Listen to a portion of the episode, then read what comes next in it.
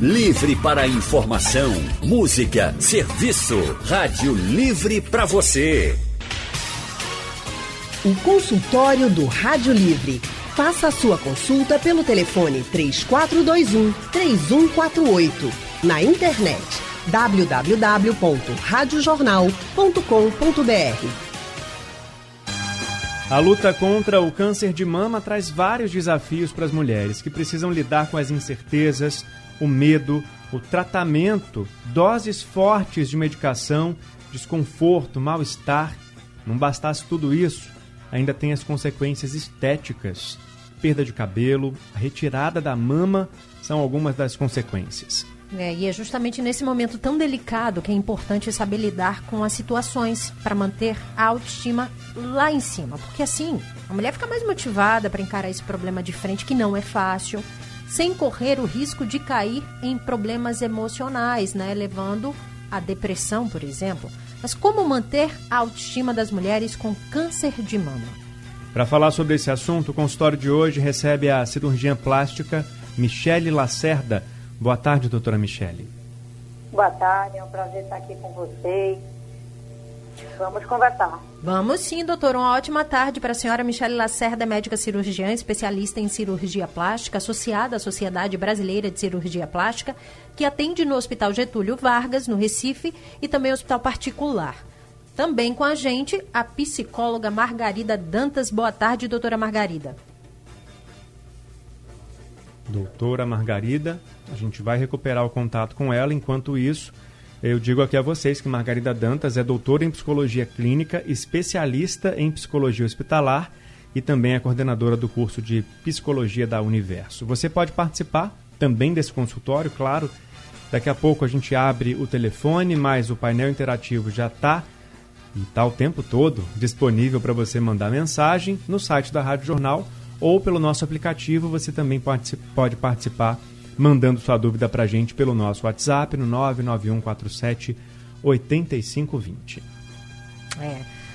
Doutora Michele, é um processo muito delicado quando a gente fala em autoestima relacionado ao câncer de mama. Todo esse processo começa já quando a mulher acaba recebendo o diagnóstico, né? Que não é fácil, começa no consultório. Isso.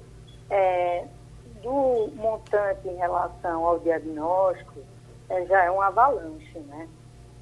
É, você imagina o seguinte, paciente quando chega no nosso consultório, ela já chegou diagnosticada, normalmente por algum exame de imagem e já com todas as suas expectativas, já passou pelo seu mastologista e uhum. tem um diagnóstico provável de câncer de mama, porque normalmente o diagnóstico só é fechado após a retirada do conteúdo da mama ou do nódulo e o estudo histopatológico.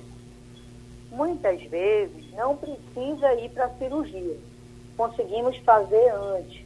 Funções, função com a vaca que a gente chama, funciona com agulha grossa, guiado pelo ultrassom, e aí manda estudar um pedaço para poder ter uma propedêutica melhor. Então ela já vem do mastologista com essa carga gigante, com esse medo, com esse anseio, com essas incertezas, porque ela ainda está com a mama, está com um diagnóstico quase que firmado e vem muitas vezes para ver qual é a solução que a gente pode dar para essa deformidade que ela sabe que vai adquirir. O que, que uma mulher que acabou de receber o diagnóstico precisa saber quando ela também recebe a informação de que vai ser preciso fazer a cirurgia de retirada da mama, doutora? Bom, a primeira coisa é o estadiamento, né? Que é feito também no intraoperatório. Então a gente vai ver o tamanho do tumor, quantos é, linfonodos estão acometidos. E aí vamos identificar se existe doença à distância, que a gente chama metástase, que é doença fora da mama, para daí definir o tratamento mais completo, que pode ser localmente, no caso, cirurgias, e aí temos uma infinidade de cirurgias, que podem ser desde a mastectomia radical a uma cirurgia poupadora de pele, ou até mesmo, hoje em dia, aquelas pacientes que já têm um alto risco com aquela carga genética, e aí tem a, a indicação prévia de retirar até mesmo antes de ter o tumor. Enfim, dessa forma geral, nós temos esse tratamento local e temos o tratamento sistêmico, que vem com a quimioterapia, hormonioterapia e terapia gênicas.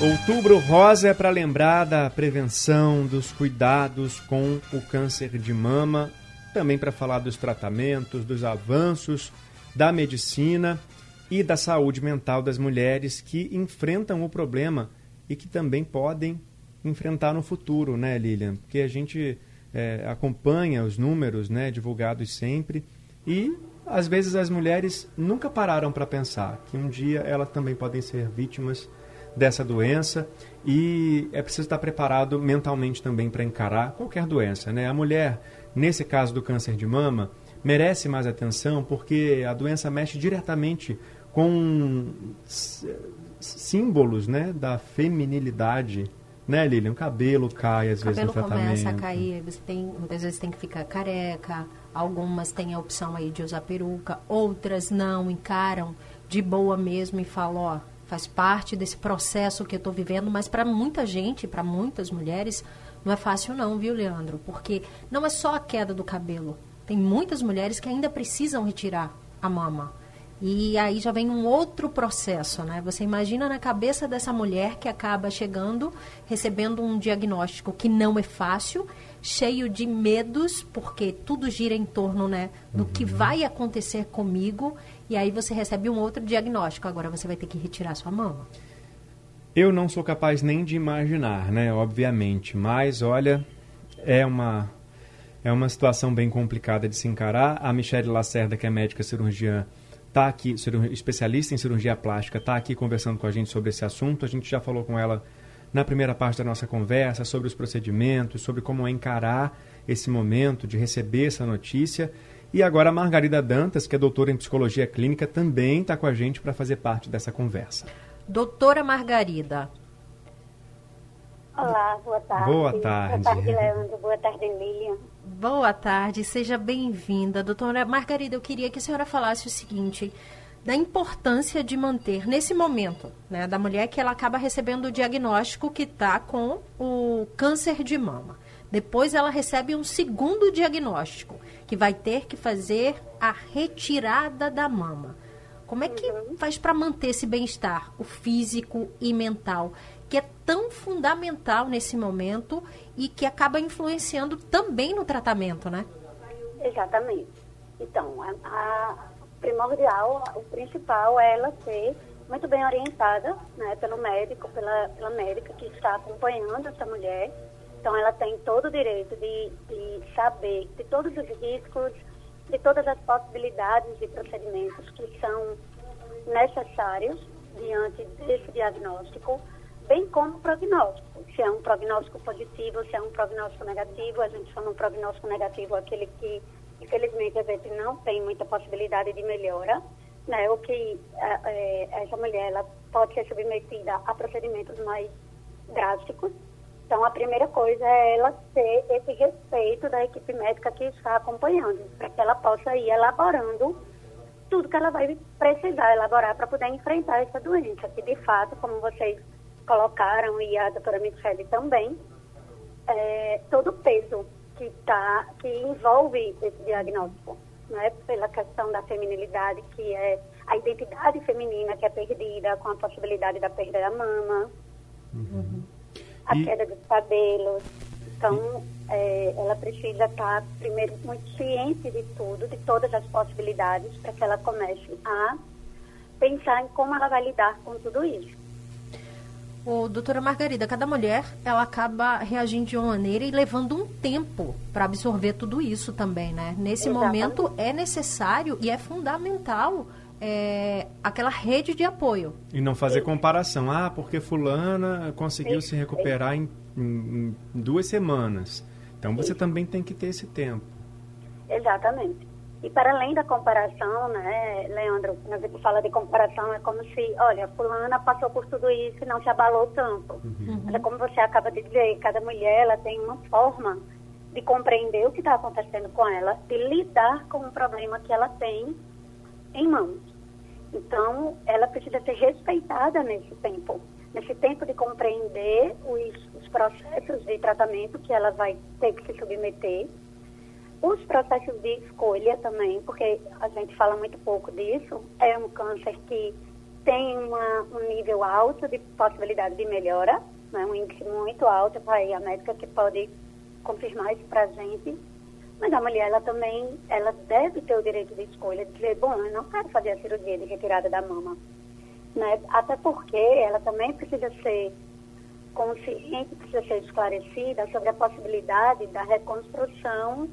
Não dar tão certo. A gente já acompanhei é, mulheres que fizeram a, a, colocação de uma prótese mamária e o corpo rejeitou. Então, a outra possibilidade que ela teria era fazer um incesto com alguma gordura, com alguma parte de uma, uma parte do, do, próprio corpo dela. Então, ele retira a parte posterior da coxa ou a parte interna da coxa para inserir é, e fazer a reconstrução da mama a partir dessa parte do, do próprio corpo da mulher. Vamos Porque falar. a prótese mamária, o silicone, o, o corpo dela pode rejeitar, é um corpo estranho. Vamos falar então mais um pouquinho sobre essa reconstrução da mama com a doutora Michele. Quais são hoje as opções para as mulheres que querem fazer esse, essa cirurgia de reconstrução mamária, que é inclusive oferecida de graça pelo SUS? Olha, inicialmente eu queria pegar o gancho e dizer que a gente realmente tem que ser bastante transparente com a paciente. É importante que a paciente entenda o processo pelo qual ela vai passar e que a reconstrução, ela também não é isenta de problemas. Óbvio, como toda cirurgia. Quanto maior o porte cirúrgico, maior também a incidência de complicações. Mas é importante que a paciente tenha decisão de escolha. Então, tanto de, desde o processo inicial, como retirada ou não da mama, como também a hora de reconstrução, que pode ser imediata ou tardia, que pode ser com materiais dela, ou seja, músculo dela, gordura dela, ou com materiais especiais, como expansores cutâneos ou próteses mamárias. Tudo tem suas vantagens e tem suas desvantagens. E também o pós-operatório tem a ver se ela vai precisar de radiação local ou não. A radiação, ela uhum. dificulta muito a recuperação. Na verdade, a terapia hoje, ela é muito individualizada. Quando a gente chega a uma paciente com esse diagnóstico, a gente vai sentar junto e vai dizer, oh, a sua opção é essa, essa e essa. Não adianta eu virar e dizer, olha, nós temos a opção de pegar uma parte do seu abdômen e colocar na sua mama, se ela não tem tecido no abdômen. Então não é uma opção para ela. Se é uma paciente muito magra, não tem gordura. Então, assim, a gente tem que olhar para o paciente, sentar, olha, as suas opções, de acordo com o seu biotipo, com suas coisas, com o seu tratamento, vai ser essa aqui. Agora, quais são as vantagens? Quais são as desvantagens?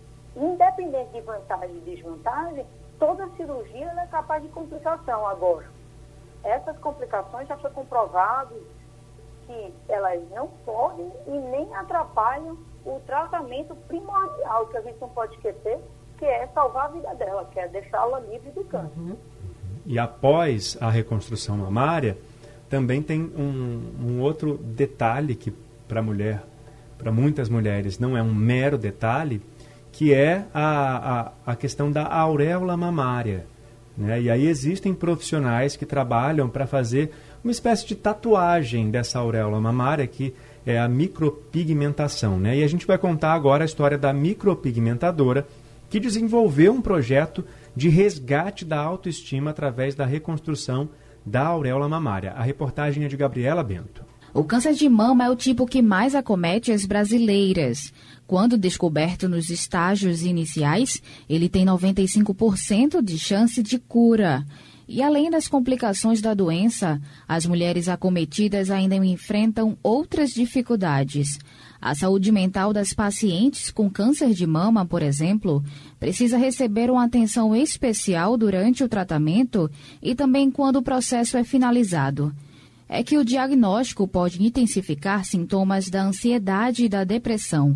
Afinal, muitas delas enfrentam o medo de perder a mama e, por consequência, a autoestima. Pensando em ajudar mulheres que passaram pelo processo de mastectomia, a micropigmentadora Glauci Melo criou um projeto para a reconstrução da auréola. É uma doença que pega você de surpresa. Antigamente o, câncer era cometido em mulheres acima de 40. Hoje em dia eu, eu, eu faço areola em, em mocinhas com 20, 18 anos, sem as duas mamas, tá? Então eu me vi numa, numa, de, de uma maneira que eu pudesse fazer algo. Busquei para mim algo que pudesse fazer em nome da mulher. Porque a mama é a coisa sensual, sexual, é, é, é, a mama que amamenta o seu filho. A importância da mama na vida da mulher é total e restrita. E eu vi ali que eu podia usar o meu dom para ajudar de alguma forma aquelas mulheres.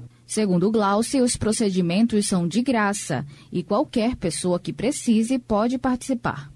Qualquer pessoa pode ter acesso ao meu trabalho. Eu estou à inteira disposição, não só no Outubro Rosa. Eu faço esse, esse serviço o ano inteiro no meu consultório. Eu, eu deixo um dia do mês para atender essas pessoas que precisam do meu trabalho, mas que não têm nenhuma condição. Para agendar atendimento com a micropigmentadora Glaucimelo, basta ligar no número 997267401, 997267401, ou acessar o Instagram, arroba Glaucimelo Micro. Gabriela Bento para Rádio Jornal, Rádio Notícia. Que trabalho lindo e que trabalho Muito importante, legal. né, Leandro? Tem participação do ouvinte aqui com a gente, a Mônica Novaes, ela mandou através das redes sociais, ela disse o seguinte: tive câncer de mama, fiz a mastectomia, retirada da mama, né? E logo em seguida ela colocou a prótese mamária. Foi um abalo na vida dela, uma mudança radical. E ela reforça aqui que é muito importante o apoio desses profissionais. Agradece a todos aqui, a Mônica Novaes. Doutora Margarida, eu queria perguntar para a senhora o seguinte: a Mônica já relatou aqui, é, é um impacto muito grande. Você imagina é, a mulher, depois disso tudo, acabar encarando o espelho. Né? Uhum. Normalmente a mulher já tem dificuldade, acha que há ah, uma gordurinha aqui já não quer se olhar, aí eu tenho vergonha disso. Imagine um impacto para você, para a mulher que acaba perdendo a mama e passa por todo esse processo. A importância desse trabalho, aquela que tem é, é, que acabou optando por fazer a, a, a, reconstrução, por colocar a prótese, por fazer a micropigmentação também, traz um certo é, não sei se é conforto, mas renova a autoestima, né? Com toda certeza, Lilian, porque a cirurgia é um resgate da identidade feminina. Ela vai poder se olhar no espelho e se perceber como mulher. Ela vai ter novamente o corpo dela de mulher representado, né, assim, é, observado por ela mesma. É claro que no se a mulher, um, um, exemplo, se a mulher não pode fazer essa reconstrução de forma imediata, ela tem alguns, alguns artifícios, um sutiã com bojo, um biquíni com bojo também, mas acaba que não é a mesma coisa, porque para ela está diferente um lado e o outro. Então ela não está inteira, ela não se percebe inteira. Inclusive ela tem, ela pode ter alguma, alguma restrição para a própria sexualidade, para não se mostrar desnuda para o companheiro, né? É, independente de ser marido, noivo, namorado, enfim. E aí, é, como você falou inicialmente, essa rede de apoio é extremamente importante. Ela precisa ser considerada, ela precisa receber afeto cuidado para além do corpo que ela possui. Uhum. Ela precisa receber esse afeto e cuidado enquanto pessoa, enquanto sujeito, que está enfrentando um processo complicado, um adoecimento difícil. Até porque tem todo um estigma por trás do câncer. Tem pessoas que não conseguem pronunciar o nome, aí falam CA, falam aquela doença, uhum. mas não se sentem confortáveis em falar o nome câncer, né? E ela precisa desse apoio e ela precisa, sim, de toda essa, essa força e esse conhecimento da equipe médica, né, da equipe de saúde, que é composta por vários profissionais aí, para devolver essa autoestima, para fazer com que ela tenha de volta essa identidade que foi perdida com a doença. Não é porque não é só a mama, como vocês falaram, é a questão da queda do cabelo. Então, nesse processo, ela pode, por exemplo, começar a se maquiar mais e ela tomar atenção para o rosto, do que para o cabelo, que para muitas pessoas é a moldura do rosto. Então é como se perder o cabelo, é perder também uma identidade. Então, é, esse processo de recuperação que envolve o crescimento do cabelo, que envolve a reconstrução de mama, para essa mulher que está passando por todo esse processo, é fundamental. E ah. melhora, como você bem colocou, a autoestima sim. dela, renova sim, a autoestima resgata, a autoestima resgata esse sentimento de bem-estar consigo mesmo. A gente lembra que estamos ao vivo no Facebook também, na nossa transmissão pela internet. Você também pode participar por lá. Pode mandar dúvida pelo painel interativo e pode ligar para cá já. Nosso telefone está aberto. A Ladiane já ligou, já está na linha. Ela é do, de Campina do Barreto e vai participar agora com a gente. Boa tarde para você, Ladiane. Boa tarde, boa tarde, Leandro. Boa tarde, a menina que já esqueci o nome. É Lilian, Ladiane, é, mas tá tudo certo. LL. É isso. isso. Não tem erro mais. Não tem erro mais. Veja bem, eu tenho 54 anos, eu tive câncer de colo. E eu estou com uma sobrinha de 19 anos que acabou de ter um neném e descobriu que está com câncer. Não sei, o médico que vai tirar. Aí, veja bem, o, meu, meu, o meu depoimento é esse. Para mim foi difícil porque eu não tive o apoio. É, quando o médico falou que eu tinha que fazer a tectomia, meu marido ficou dizendo, não, tá fria, tá isso, tá aquilo, tá aquilo. E para minha sobrinha de 19 anos, que está com um bebezinho de 4 meses e vai fazer a cirurgia, é, o marido disse assim, vai ficar uma tábua, poxa amor, tu era tão linda, tu vai ficar uma tábua. Aí eu queria dizer assim, o, o, o câncer, ele, do, ele não dói, eu não sentia dor. Mas o, a dor que eu senti do câncer foi o desprezo do meu esposo. Eu casei com 11 anos, eu tive filhos, então, quando ele começou a me dizer essas coisas assim, eu até tentei suicídio. Eu gostaria de dizer que o papel muito importante dos médicos é porque eu tive um papel, tive médicos com papel muito importante na minha vida, mas eu sentia falta do apoio. A minha mãe mesma, ela dizia, com quem tu pegou isso? E ninguém na minha família nunca teve. Aí agora a minha irmã diz para minha sobrinha, tu pegou isso com quem? Tu deve ter pego com Jane. Quer dizer, é, é, a mulher com câncer, no meu caso, eu estou sendo vista como um agente transmissor, como se fosse um vírus da, da, da COVID-19 uhum. outro. Isso me deixa muito triste, porque o povo ainda é muito burro, ainda é muito ignorante mesmo, grosso. Porque é, é para mudar. Você dizer que você, você dizer que passou de uma para outra, passou de alguém para alguém. Eu queria que a senhora falasse mais um pouco sobre isso aí, porque uhum. ela, só, ela vai perder um filho. Ela está com um filho de quatro meses. Eu perdi outras coisas. Quer dizer, vai ficar assim, as pessoas achando sempre que um passou para o outro, de alguém para alguém. E é assim, eu queria que a senhora explicasse melhor. Desculpa aí, gente, que eu ainda me emociono muito. Imagina, Lajinha. história. Desculpa, ainda perdi meu cabelo, hum. perdi sobrancelha, saí perdendo tudo. Perdi também a autoestima, hoje em dia não saio mais de casa como antes. Mas a maior tristeza da minha vida foi saber agora que a minha prima, minha sobrinha vai perder o seio. E minha irmã disse, olha, ela pegou com tudo, tá vendo? Ninguém nunca teve. Tu trouxe, ninguém sabe com quem tu pegou. Desculpa aí, gente. Por favor, me desculpe. Não precisa pedir tarde. desculpa, Ladjane. A gente agradece muito o seu depoimento, agradece muito a sua participação aqui, porque você trouxe no seu relato exemplos que a gente pode explorar aqui e não vai ter nem tempo para falar sobre todos eles. Mas, primeiramente, queria deixar aqui bem claro para todos os ouvintes que o câncer não é uma, uma, uma, doença contagiosa, né? É uma doença que pode estar ligada, assim, à genética, pode ser hereditária, né? Os médicos dizem isso, mas não é uma doença contagiosa que, se você ficar perto de alguém, você vai passar o câncer para outra pessoa, né? Aí vem a questão do desconhecimento é. que acaba gerando outros problemas. É, e aí, é. como é que a gente faz, doutora Margarida, para lidar com a, a, falta de informação que gera o preconceito contra aquela pessoa que já está enfrentando uma batalha dessas?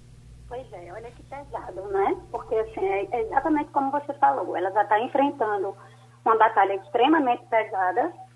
Ela está passando por processos que são extremamente é, duros de se passar. E é uma, uma luta muito pessoal, muito própria, porque apesar de, de, a gente fala muito da rede de apoio, eu volto nessa, nessa questão, mas apesar da gente, de ser importante ter alguém perto, ninguém sabe a dor que essa pessoa, que essa mulher está sentindo propriamente. Só ela pode falar sobre essa dor, sobre esse incômodo, sobre estar, ser diagnosticada com um câncer. E aí a desinformação, a falta de cuidado, a falta de tato, né, a falta de, de sensibilidade para acusar uma pessoa dessa é, de ter pego com alguém, é como você bem colocou, câncer não é uma doença que se passa de uma pessoa para outra, que se pega com uma pessoa. Né? A doutora Michele, ela pode inclusive falar melhor sobre isso, é, porque é uma, é uma formação de células do próprio corpo, então o próprio corpo produz as células cancerígenas, né? Tá tudo bem, de uma hora para outra o corpo começa a desenvolver essas células e a doença ela é detectada, ela é diagnosticada. Então, se a gente não puder, uma mensagem que eu posso deixar nesse momento é que a gente não puder ajudar, que a gente não, não atrapalhe, que a gente não fale coisas que não vão ajudar positivamente, coisas que vão deixar a pessoa a, a, a mulher que está enfrentando o problema ainda mais para baixo, ainda mais triste, ainda mais pesada. Não é? é a essa sobrinha da Ladijane, que tem 19 anos, eu não sei se ela ainda está no processo de aleitamento.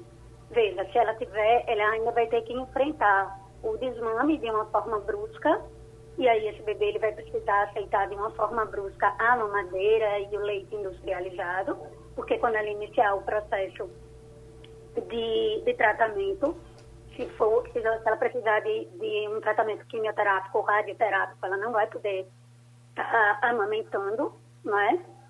E ela, para além disso tudo, da preocupação com o filho, ela ainda recebe essa informação, como se ela estivesse perto de pessoas que ela não deveria estar. E o peso para a Larizane como alguém que é, passou uma doença tão grave, uma doença tão séria para ela. E o peso é tanto que ela ainda se emociona, né? Que é, forte para ela falar sobre isso. Então, é, eu te digo, Ladizane, que, obviamente, né, como o Leandro bem colocou no início, a responsabilidade não é tua, tá? Você não tem responsabilidade nenhuma em tua sobrinha ter adoecido. Que bom que você pode superar o seu problema, que você pode superar a tua dificuldade e vencer, inclusive, a falta de apoio que você recebeu em tua casa. E aí a gente tem uma noção de como é importante a gente poder ter um espaço para falar do sentimento que se abate no momento que a gente está enfrentando uma doença desse porte. Para além de toda a rede de apoio, é indispensável que a gente possa ter um espaço de fala para falar desse sentimento, para falar do que atinge essa mulher sentimentalmente, emocionalmente. Né? E aí o psicólogo ele entra justamente para acolher essa dor, para acolher essa, essa fala, né? E poder disponibilizar a essa mulher afeto, compromisso, cuidado, escuta primordialmente.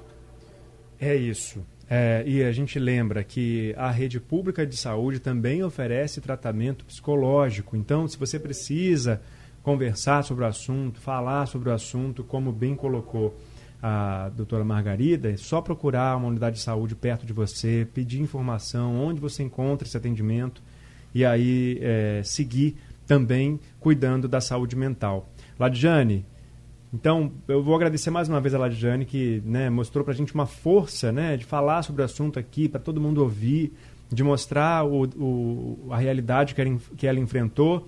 Não deixa de sair, não, viu, Ladjane? Coloca uma roupa bem bonita aí, uma maquiagem bem bonita também, se você gostar, a máscara e vai passear, não fica trancado em casa não. E ela tocou num ponto, Leandro, que ela acabou perdendo muita coisa, acabou perdendo a sobrancelha, cabelo, mas ela está viva. Isso. Só está viva, viu, Ladjane? Já é motivo para comemorar e muito. Certeza que o exemplo dela serviu para muitas outras ouvintes que estavam acompanhando o consultório de hoje, que chega ao fim agora.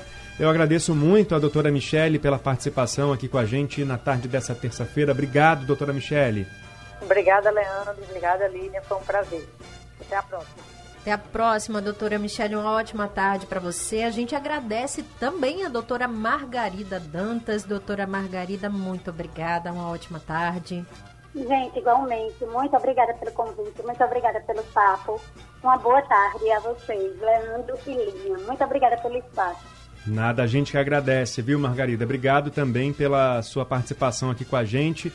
É, a gente lembra que o consultório fica disponível daqui a pouquinho no site da Rádio Jornal e também nos aplicativos de podcast para você ouvir e compartilhar a hora que você quiser. O Rádio Livre fica por aqui. Amanhã a gente está de volta às duas da tarde com informação, prestação de serviço. E Lilian Fonseca, boa tarde para você. Até amanhã. E nós dois. Uma ótima tarde para você, Leandro. E os nossos ouvintes. Os melhores do Brasil. Não tem igual, não tem pareia. A produção do Rádio Livre é de Gabriela Bento no site da Rádio Jornal. Isis Lima e Urineri, trabalhos técnicos de Edilson Lima e ele, Big Alves, editora executiva de Ana Moura, a direção de jornalismo é de Mônica Carvalho. Sugestão ou comentário sobre o programa que você acaba de ouvir, envie para o e-mail ouvinte@radiojornal.com.br ou para o endereço Rua do Lima 250, Santo Amaro, Recife, Pernambuco.